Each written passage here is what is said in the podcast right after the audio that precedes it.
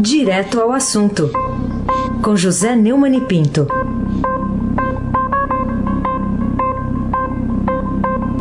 Oi, Neumani, bom dia.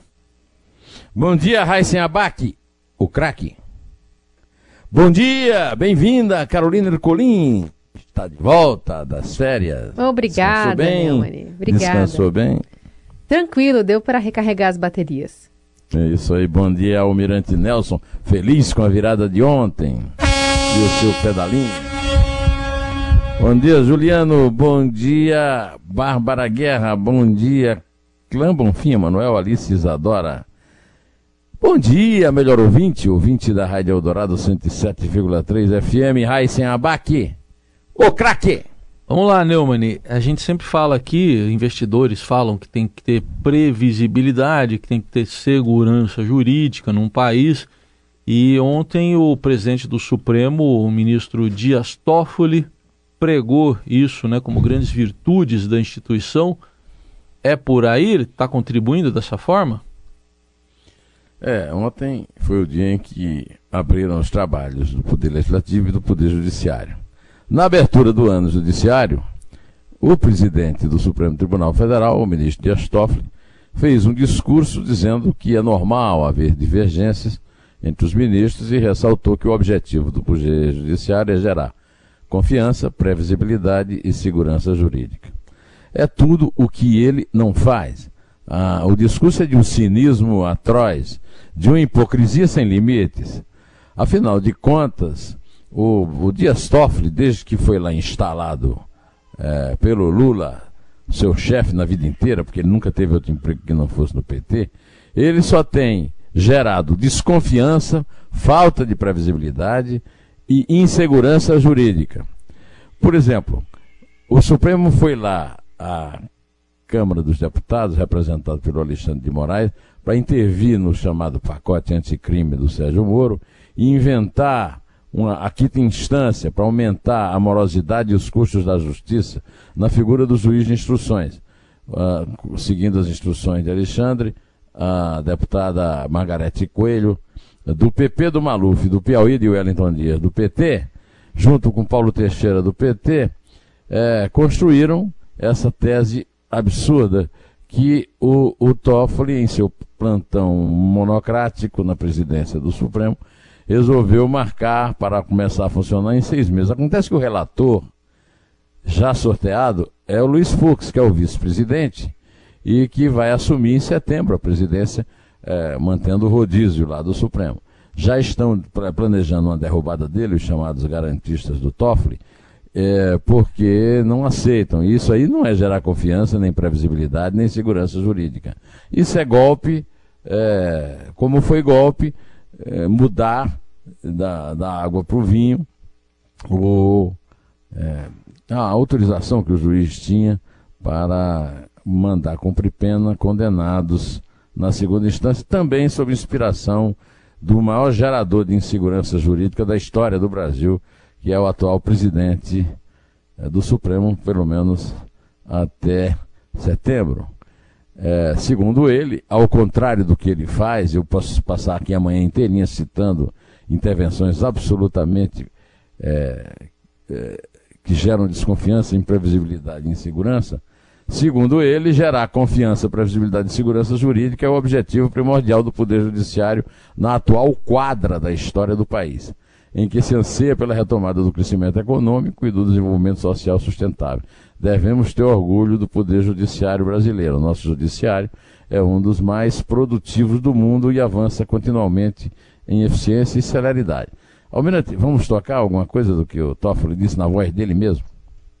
É com entusiasmo e ânimo renovados que damos início ao ano do Judiciário de 2020. Permaneceremos empenhados e destemidos em garantir os direitos fundamentais, as liberdades públicas e moderar e pacificar os grandes conflitos do país, como forma de promover a segurança jurídica necessária à retomada do desenvolvimento. É, eu quero dizer que eu continuo desconfiando do Supremo desde que eu falei isso para o Marco Aurélio Mello naquele famoso Roda Viva e continuo cada vez confiando menos, ou seja, muito abaixo de zero, temperatura polar.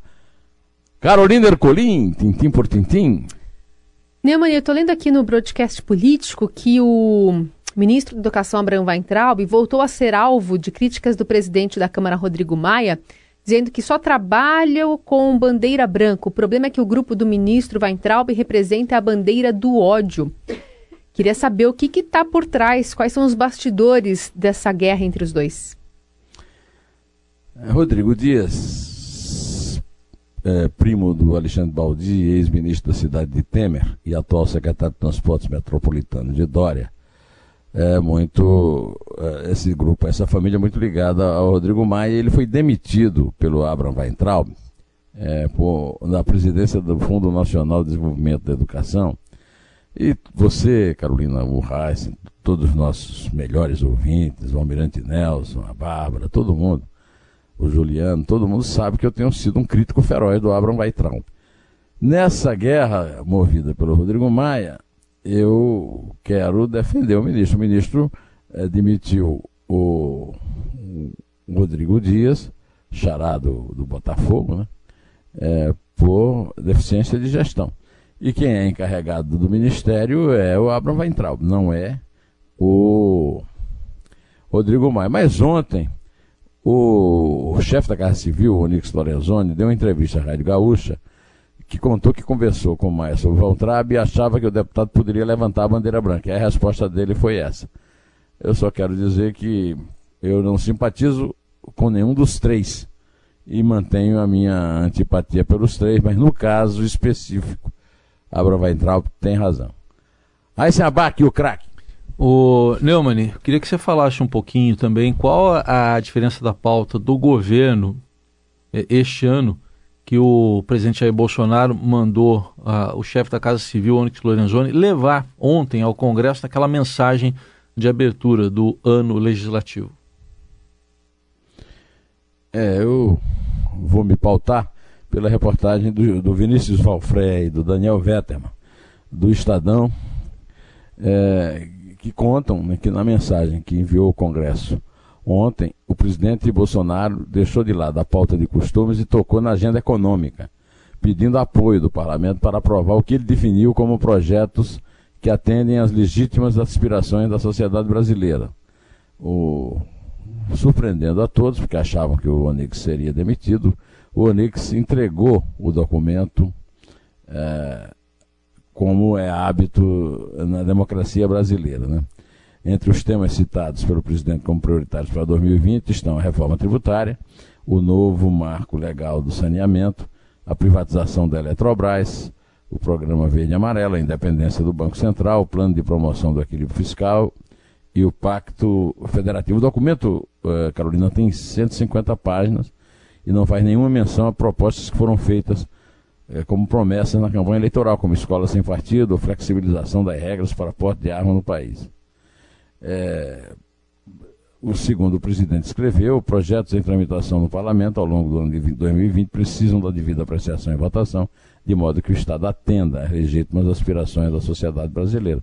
Eu saúdo como uma, não como um, não quebra de compromisso de campanha, mas como uma aproximação é, do Bolsonaro com seus verdadeiros eleitores, aqueles que votaram nele é, na urna eletrônica em outubro do ano passado. Acho que é um, é um documento para ser pensado, discutido e votado é, na Câmara, tendo a Câmara a obrigação, aliás, o Congresso, né, a Câmara e o Senado, tendo as duas casas a obrigação de representar como deve, afinal de contas é o poder que representa o cidadão, o cidadão que elegeu o Bolsonaro. É, Carolina Ercolim, tintim por tintim. Neumani, queria que você falasse um pouquinho sobre o coronavírus, né? Hoje tem a notícia de que o governo agora decreta emergência. Mas o que, que fez a chavinha virar desde o fim de semana até o anúncio ontem pelo ministro da, da Saúde? É, até agora nenhum caso de coronavírus foi confirmado no Brasil. Mas o governo Jair Bolsonaro reconheceu a emergência de saúde pública em território nacional. É uma medida é, de, e bastante cautelosa devido ao avanço da doença que elevou o grau de risco ao nível 3, o mais alto na escala, segundo anunciou o ministro da Saúde, o Luiz Henrique Mandetta, eh, que é um ministro político, ele é do DEM, o partido do Lorenzoni, do Rodrigo e do, e do Alcolumbre, mas é um ministro muito é, bem visto, bem quisto, né? Tem feito um trabalho que eu já ouvi muita gente da área elogiando, né?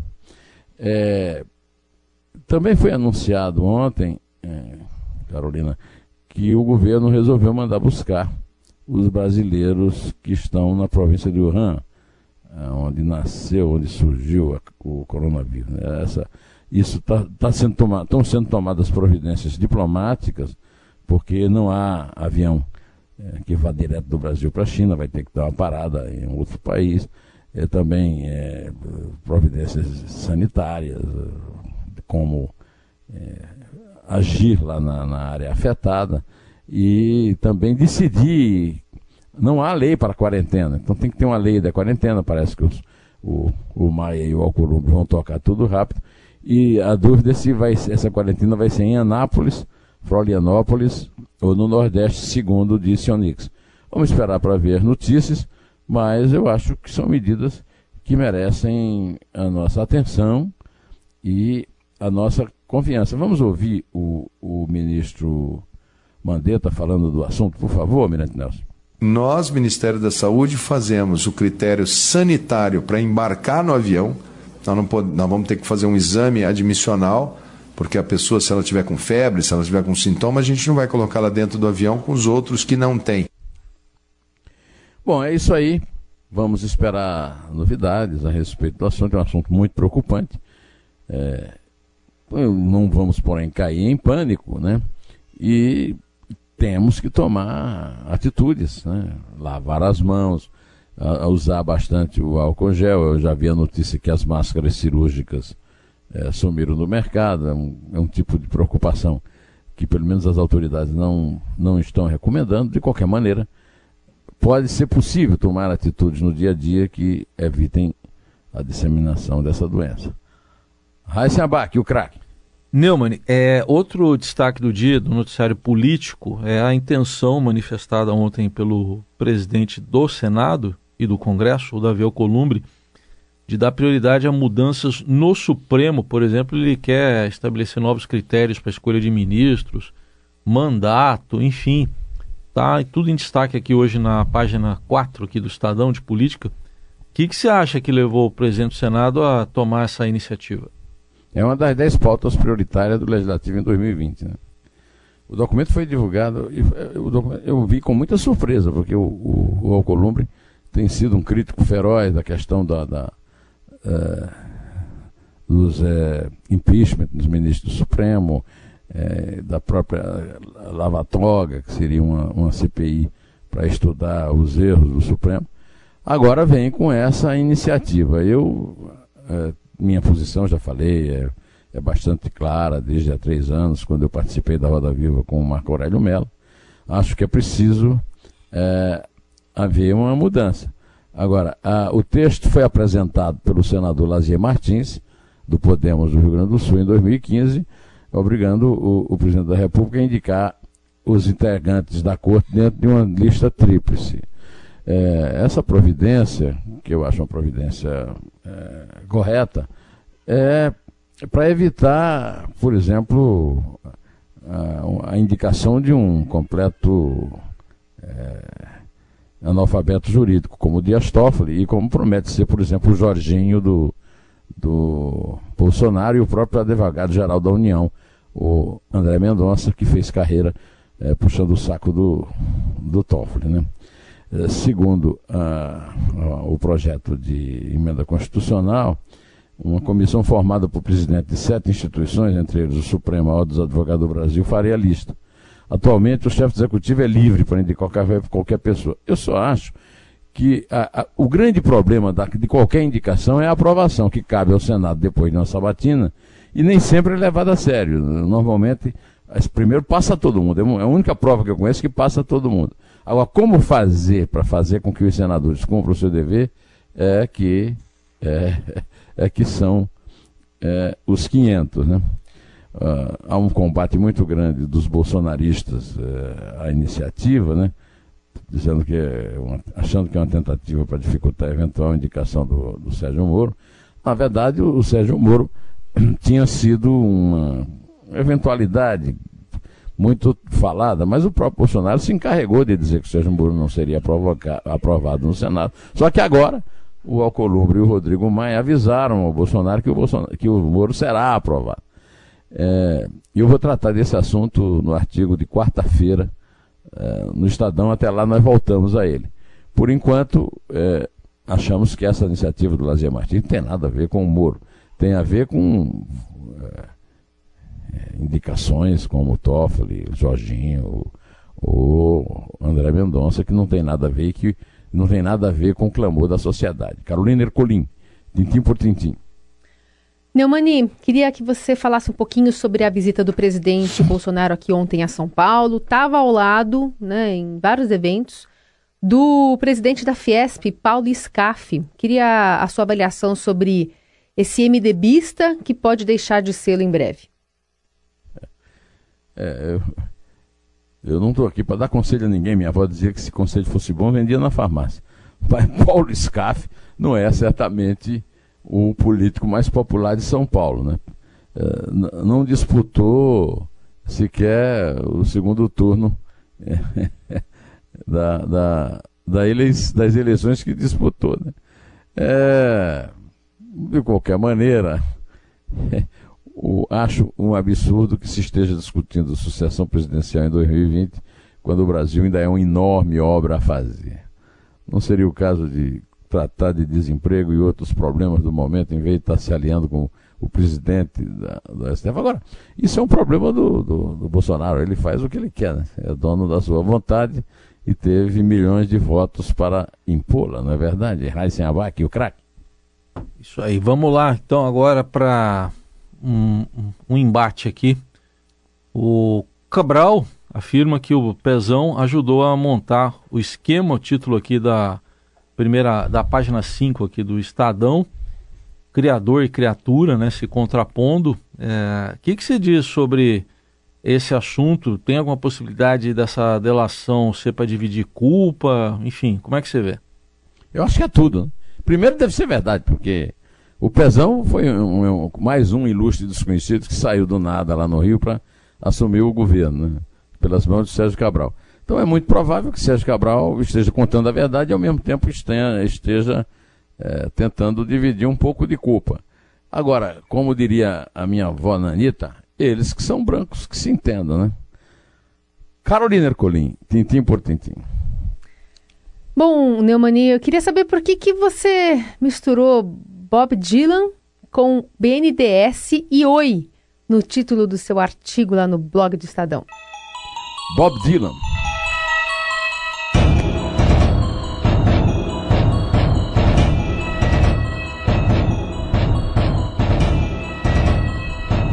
Comentário Blow é o spoiler.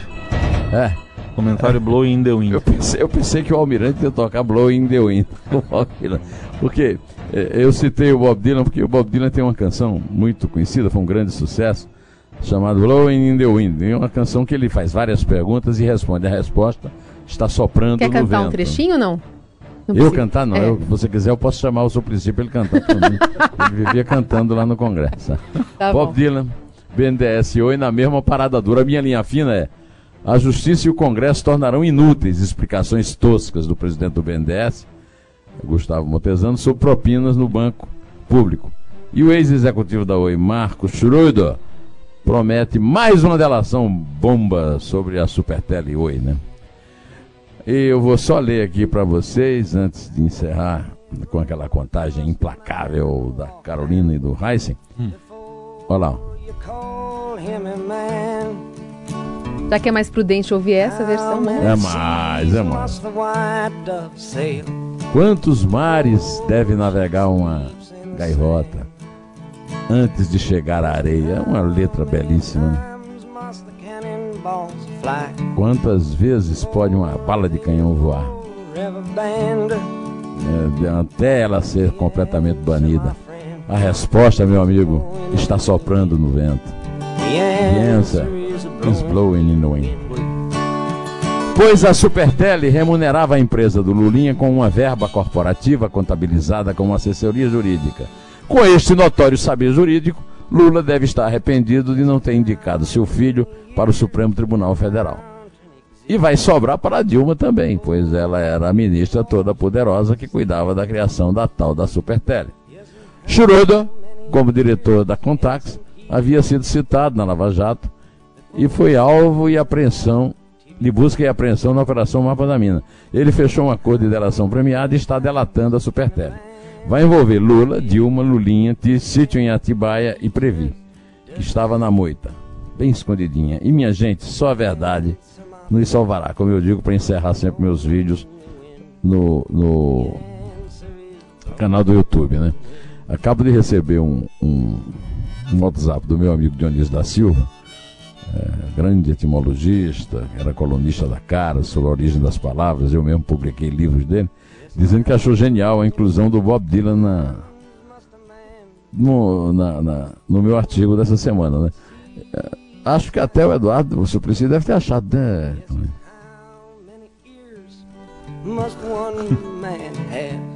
Quantos anos um homem deve ter?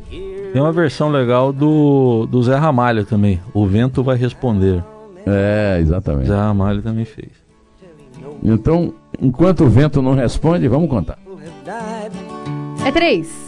É dois. É um em pé. The answer is born.